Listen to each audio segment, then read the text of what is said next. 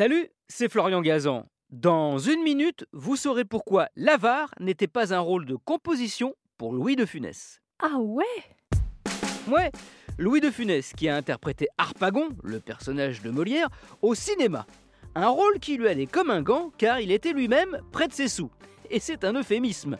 La faute à une enfance marquée par la ruine de son papa, ex-avocat, qui s'était improvisé diamantaire et avait du coup abandonné toute sa famille pour fuir au Venezuela. Et aussi à une vie longtemps très modeste, puisque le héros du gendarme de Saint-Tropez n'a connu la gloire et la fortune qui va avec qu'après 50 ans. Ah ouais Ouais, c'est pour ça qu'il refusait de prendre des pourcentages sur les entrées de ses films. Il voulait juste du cash et ne commençait pas un tournage avant que l'argent ne soit sur son compte. En parallèle, il vivait sans excès, toujours à la recherche du moyen de faire des économies, héritage de ses années de galère.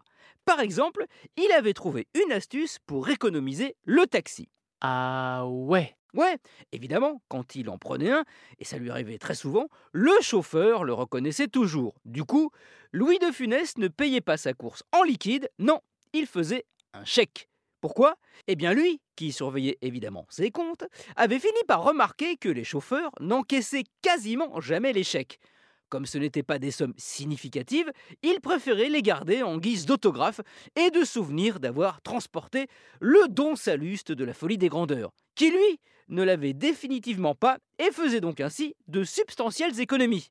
Il est l'or, monseigneur, l'or de ne pas dépenser d'or, alors faites un chèque au chauffeur. Merci d'avoir écouté cet épisode de Huawei, ma biche. Retrouvez tous les épisodes sur l'application RTL et sur toutes les plateformes partenaires. N'hésitez pas à nous mettre plein d'étoiles et à vous abonner. A très vite